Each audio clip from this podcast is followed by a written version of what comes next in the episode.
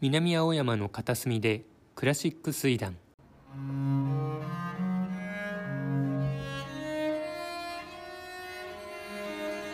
え白澤達夫と申します。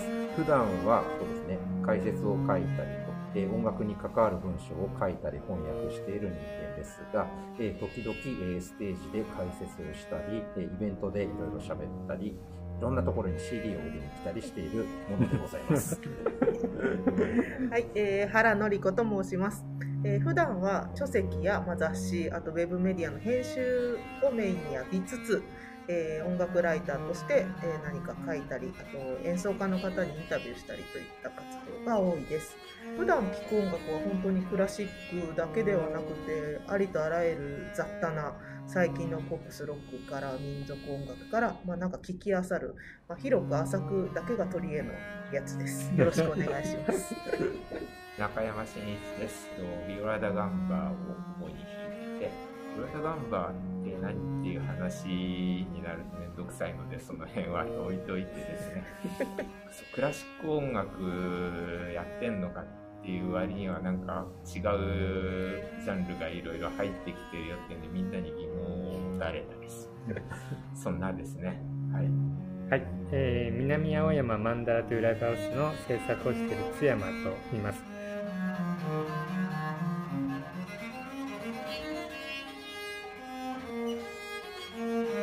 素朴な質問なんですけどクラシックにその服でいう今年の流行みたいな緑色が流行ってますよとかなんかそういったトレンドとか流行流行り廃りみたいなものがあるのでしょうかというのはちょっと疑問なんですけどどうでしょう？ああるのですか？いや、まあ、いろんな切り口があるとですね、ね。演奏する人とか、あと注目される作曲家とか、うん。まあ、場所もそうだし、あとその録音のものとか、うんまあ、いろんな切り口はあると思うんですけど。なんか演奏の準備してる時には特に流行とかって考えたことないんですよね。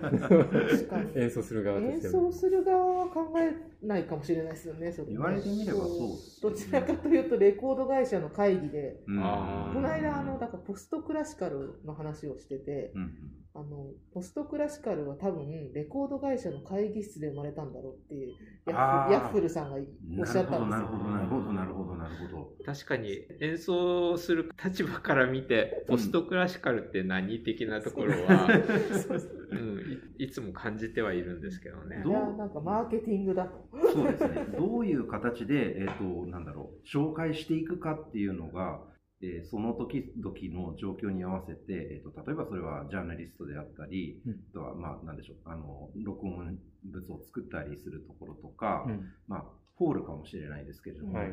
今こういう風が吹いているんですよっていうことは、うん。確かに周りがなんとなく言っていて、うん。えっと、実際の現場で、あの、なんでしょう、どうこうするっていうものではうんうんないのかもしれないですよね。なんか今までにそういう流行りトレンドってどんなのありました？そうですね、大まかにでももう、振り返ってみると結構、この頃こういうのあったよねっていう流れみたいなのは。僕の高校生の頃マーラー流行ってそうですよね。そうそうそうそう。ありますよね。逆に言うと、なんでしょう、今僕らが2022年の今、えっと、ありきでこういうものだと思って受け入れているものの、うんいくつかは実は結構最近流行って盛り上がって定着したものだったりすると思うんですよね。それってすごい20世紀の終わりのあたりはうん。レコードビジネスが盛んで、すごくレコード会社がこういう感じのものを広めたいという意識がすごく強く働いて世界的に浸透したものって今まさにマーラーっておっしゃいましたけれども、うん。すごく有名な指揮者がうん。1911年に死んだマーラーという作曲家の、うん。そうですね、あの交響曲をうん。トタ全集とかいっぱい出ましたよね。そうですね。う、ん。レコード会社で、えっと、交響曲でまあ10曲ぐらいあるんですけれども、うん。それを、えっとまあ、1曲大体その、えっと、当時だと LP、うん。まあ、あの今だと CD ですけれども、1枚か2枚に入るぐらいの、まあ、すんごい長いものなんですけど、うんうん。それを時間をかけて全曲録音していくっていうことをやると、うんまあ、当然あの数ヶ月でできることではないので、うん何年がかりかでレコード会社が、うん。えー、とその件に関してずっと広告を打ち続けて、うんあの広く知らしめていくっていうことができるということもあって、うん。多分マーラーすごい流行りだしたのって780年代とかなんじゃないですかね、僕らはそういう意味ではもうマーラーのある世界に生まれ育ってきたのであんまり認識できてないですけど、うん。意外とあれなんかあったいやし僕たちの世代はあのクラシックが好きな人は、うん。とりあえずマーラーのあのシンフォニーのコンサートを聴きに行ってうん。ハマるとスコアを買って読みまくるっていう。うん。でもそのレコードの作り方と、うん。で前週と真逆のムーブメントっていうのはまさにもう思い出してはい。あの昨今ですよ。本当に最近ここ数年の、はい。なんでコンセプトアルバム？うん。っていうのはもう完全に流行りトレンドだなという感じがしていて、うん。うん。うん。クラシックの世界でもその悲しメランコリーっていう例えばタイトルのもとに前だったらもうベートーベンでカップリングはなんとかとか、まあ、うん。大体に、ね、大きい曲2曲入れるとかだったんだけれども、うん。そうじゃなくて小さな商商品をうん。たくさんそのもう古楽からうん現代音楽まで、はい。ありとあらゆる時代のありとあらゆる作曲家のを、うん。こうそのメランコリーっていうコンセプトのもとにうん。集めて1枚にするっていうよううなん。アルバム、ここにはないかな。あえっ、とねそうそうそうそう。そうそういうのが最近もうここ数年めちゃめちゃ増えてきていて、はい。めちゃめちゃそれはなんかもう明らかにプレイリストの影響なんですよ。うん。あーそうですね。Spotify とかで皆さん自分でお気に入りの、はい。ね作るじゃないですか。チルとかありますよね。それはなんかアーティスト自身も多分、はい。自分で楽しんでる人とかもいて、はい。でやっぱ私のプレイリストをみんなに届けたいわって言ってピアニストの人がそういうコンセプトアルバムを作ったりとか、逆にそれで出会いに行ったり我々も聞く側としてしますもんね、古い音楽だと特にバロック音楽だと、うん。もう最初からコンセプトアルバムな曲集っていうの結構ありますよね。あのそうですね。そもそも確かに。ビバルディの式ってうん。式っていうかあれ実際にはその12曲かな、はい。の曲集の最初の4曲なんですけど、はい。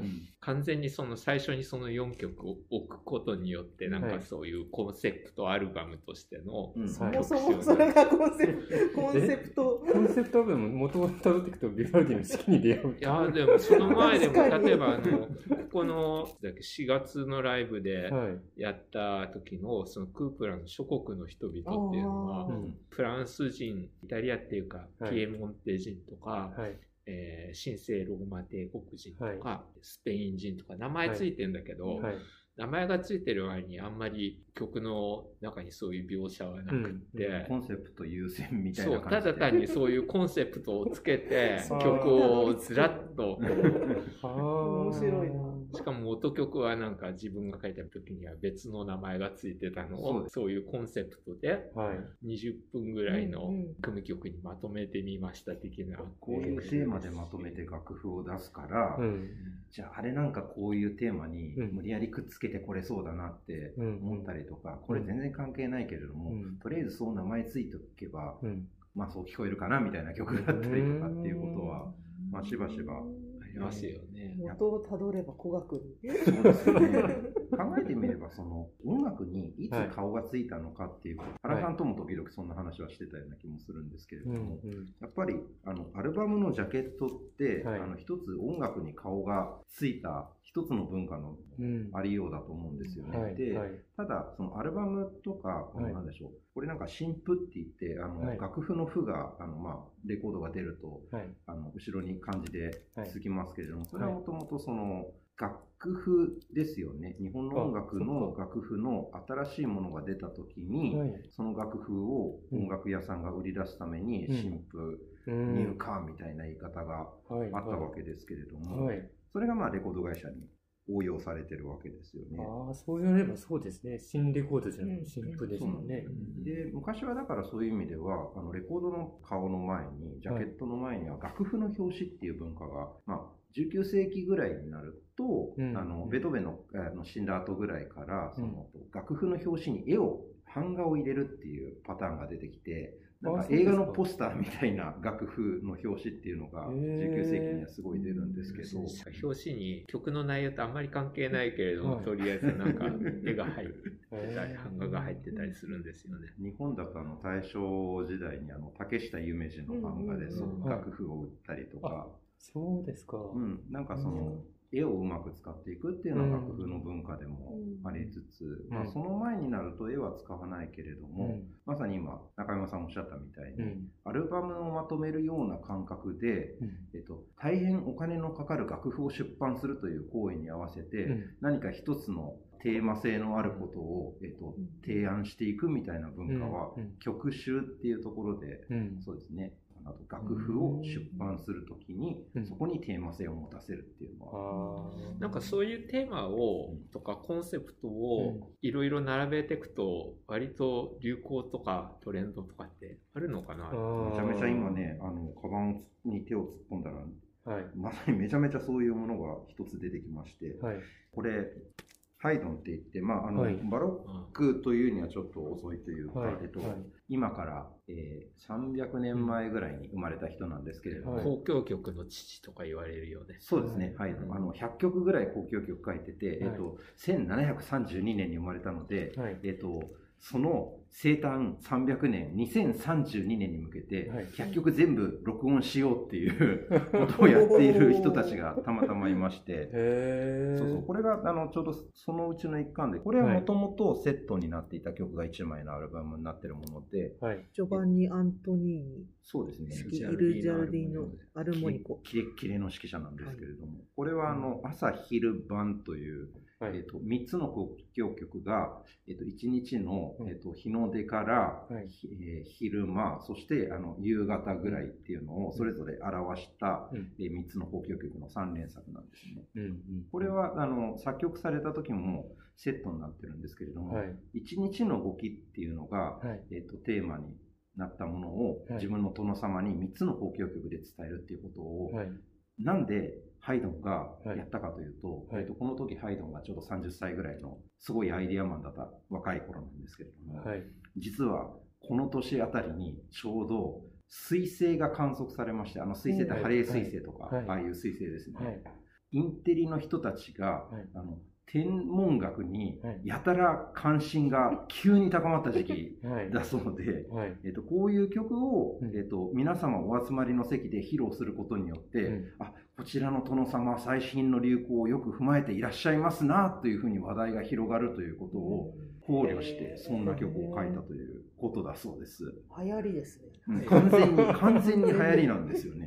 作曲家がどうしたいというよりは、こうしたら流行りをつかんで受けるということが300年前にも確実にあったという。そっから流行りがあったんですね。流行を作ろうというか、流行に受けるために。そうですね。それこそ中山さんのよくやってらっしゃる、あの、もう少し前の宮廷音楽なんかでは、はい。結構こういう形でものができることはよくありますえもんね。宮廷なんてもう流行りのそうですよもうメッカじゃないですけど、うんそうアンドレスがどうとか。ね流行りをこう競い合う場だから、あうんの一曲ヒットするとそのコピーがいっぱい出てくるっていうのは、あのそれこそよく僕たちので出てくるのは、はいそのリュリのオペラでもものすごい悲劇作品の笑いが一切出てこないって言ってもいいぐらいの悲劇作品のうん。アーティスの中でうん。眠りの音楽っていうのがあってとしたんですよ。うん。でそれがその後30年ぐらいうん。いろんなカンタータとか器楽曲とか、眠りの場面の音楽がこれどっかで聞いたことあるなんて全部そのパクリのような音楽で。うん眠りっていう場面が出ると、うん。あ、流行を抑えてるなっていう感じになる。それなんかでも今のこう プレイリスト界だと眠れる音楽のプレイリストめっちゃ流行ってるじゃないですか。そうですね。そこにもつながっちゃうんじゃないですか。三大欲求。三大欲求。フランスだとオペラとかバレエの世界っていうのはやっぱりそういうきっかけ作るのがあって、うん。あと他にはマラン・マレーの嵐の音楽でその音楽がヒットして、その後器楽曲も含めてうん。嵐の音楽がやたらに多くなる時代っていううん。結構延々として、い嵐トレンド。ろんなところに 嵐のように。モチモチーフがこうじゃあトレンドしていくってことなんですね。なんそうなんでしょう。その頃ってみんなが共通してうん。認識するようなテーマっていうのが、ビジュアルなものとかってないと思うんでなるほど、すよね。うん。だからパッとそういうのでみんなで共有できるものって言ってやっぱ言葉。うんそうすると言葉とか、それからそのある特定の音楽とか、うんそうするともう著作権の問題とかはないわけですから、パクるとか、うんテーマですからね。ねえ。うん。ひどい話になるとそのビバルディの四季のパクリっていうのはうん。当時から山のようにあって、あそれあの楽器の編成だけ変えたやつとかそー。れからなんか宗教音楽にしちゃったやつとかこれであれば教会でも受けるだろう的な。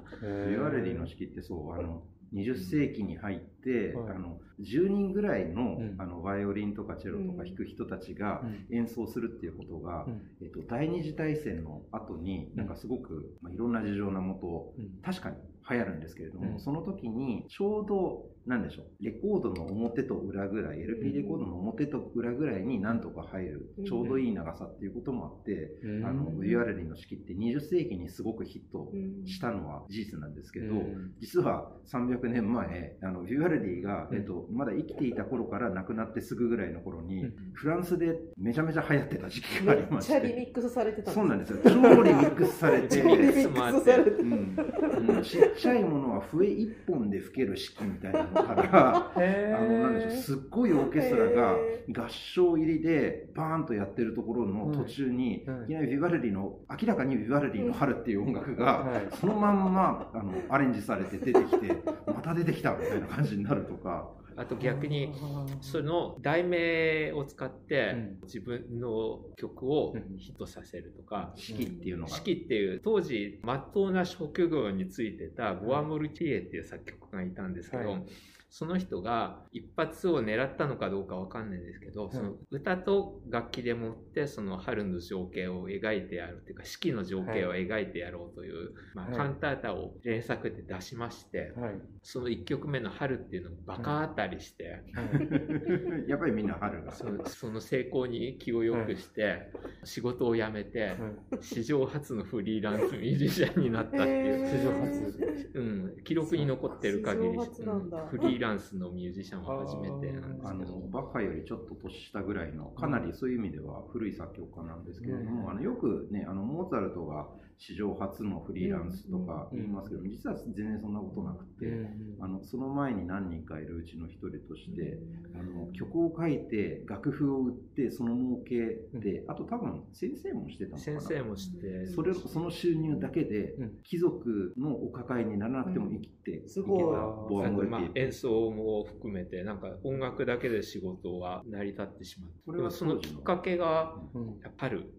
流行り物を作って、やり物まあ確かにいい曲だけど、今ね、僕たちも何回もやったことあるんですけれども、そこまでヒットする曲かなとは思うんですけど。やっぱりそういうのって時代の風みたいなのって確実にねね。昔からあってでも今も。あとビバルディの名前だけ取って今で言うと、はい。ビバルディのアルバムって言って出したい、はい。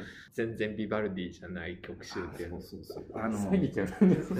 当時あの著作権そんなあの名前の権利とかうるさくなかったんで、はい。あの勝手にあのどっかから楽譜を見つけてきて、はい。なんでしょう全体の3分の2ぐらいビワルディだけど、はい。3分の1ぐらい違う人の曲が混じってるものとかも、ビワルディですって言って押すととりあえず楽譜は売れてしまう。ああもう言ったもん勝ちみたいな。なんかでもこの辺りもろもろそれこそ原さんレコード会社のものの売り方というか、あの販売戦略にみんな似てるところがうんうん。あるんじゃないのかなとうー思うんですけど、あのまさに20世紀の初頭ぐらいにあのフランスのプロデューサーにいろんな CD を、あの並べて話をしていたら、今の今ってその原さんおっしゃったみたいに、うん。プレイリスト文化ってうん。すごく一つのアルバムの中にあの10曲あったら10人作曲家全部違うみたいなのって、あのすごい、うん。はい最近のあのいい傾向だと思うんですけれども、当時はそういうのって全く売れないからやめろって、そう言われまして、うん。むしろ一つのアルバムの中に、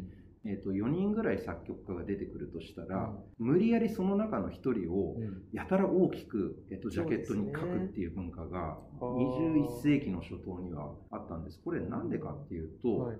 全世界的に見てはい。クラシック音楽の CD コーナーははい。作曲家別に棚を作っていたからって、ね あのああそっか。お店でどこに入れにくいかわからないものは、うん。入れにくいコーナーに押しやられてしまうのでその他に。そう売れにくくなっちゃうんですよレね。コード芸術っていう雑誌でも、はい私が編集部にいた頃はまだそはい。のコンセプトアルバムとかほとんどなかったので、はい。4人作曲家がいると、オムニバスっていうジャンル名になっちゃうんですよ。で2人ぐらいだと、ビュッシー、ラベルとかだとはい。別に普通なんですけど、はいもう4人だと結構もう邪道扱いですよね、結構ね。あそうですね、そうう。んなんかちょっと変わったアルバムだねぐらいな感じで、今だったらとんでもないですけど、これやっぱり大体2人ですよね、そうですね。メインは。そうですね。これあのアルバム分類するっていうのは棚を分けるもそうですし、あのそれこそね雑誌とかだと誰がレビューするかっていうことで、あのこれはどの 枠でいったらいいのかなっていうのが、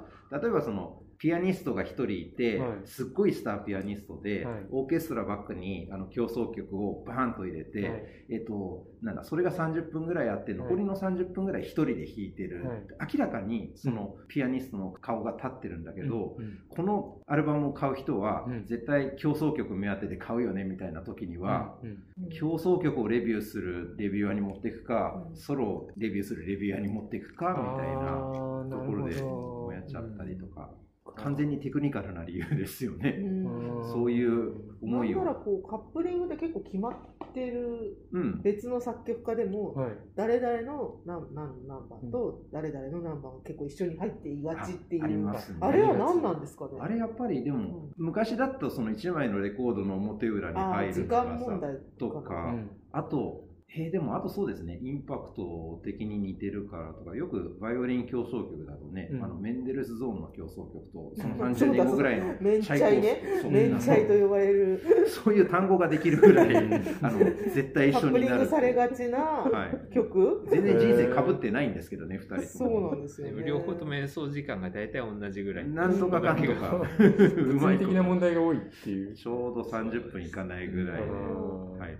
流行りっちゃ流行りなのかな そうですよね。なんかあと、あとね、バイオリンをずっと習ってた身から言うと、うん。メンデルスゾーンとチャイコフスキーは、二十歳ぐらいまでに絶対バイオリン習ってた人は体験してるから、みんな知ってる人が意外とあの話してくれそうな人が知っているっていうのはそうそう大きいですよね。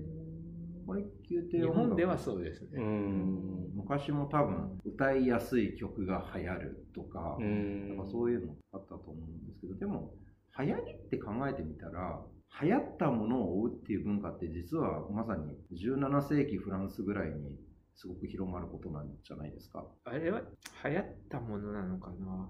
でもあれも煽られてるんですよね、みんな。うん。あの当時もうん。結局その流行を作ったのって、おそらく僕雑誌の力じゃないかなと。作りたい人が雑誌は大きいです。メルキュールですよね。やっぱり、まあ、今でいうその芸能大衆誌みたいな、うん完完成なんですけどね、でも、あの、でしょ。う、昔はあの印刷するのって大変だったので、うん。あのまあ、あの検閲って結構あったこともあって、うん。まあ、王様が印刷を管理していることはあるんですけれども、それを逆手にとって、うん。王様側が世の中のモードを発信していくのに雑誌を使っていたという。はあ完全なプロパガンダという。まあ、ある意味プロパガンダ、今考えると、今の感覚だとうん。プロパガンダなんですけど、はい当時はは流行りを追うということ自体が多分、うん。ある意味珍しかったから、うん。フランスの王様があのそういうことをこっそり進めて、うん。ヨーロッパ中の宮廷でとりあえずは通じるフランス語という言葉で、はい。えーなんでしょう、こんなものが素敵ですよということを、うん。